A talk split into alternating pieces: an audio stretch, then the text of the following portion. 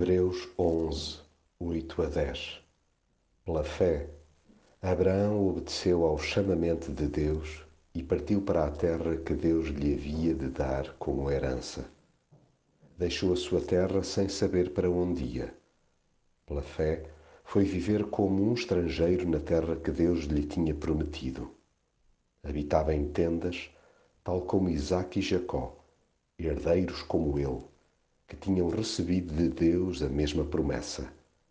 Abraão estava à espera da cidade com bons alicerces, planeada e construída pelo próprio Deus.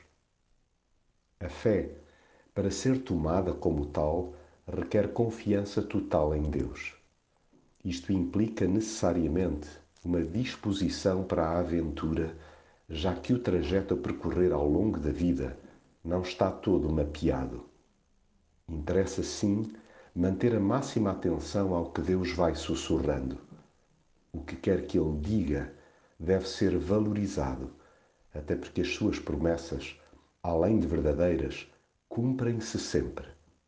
Haja, pois, disponibilidade interior para responder aos seus desafios, mesmo quando aparentam ser descabidos ou demasiado arrojados.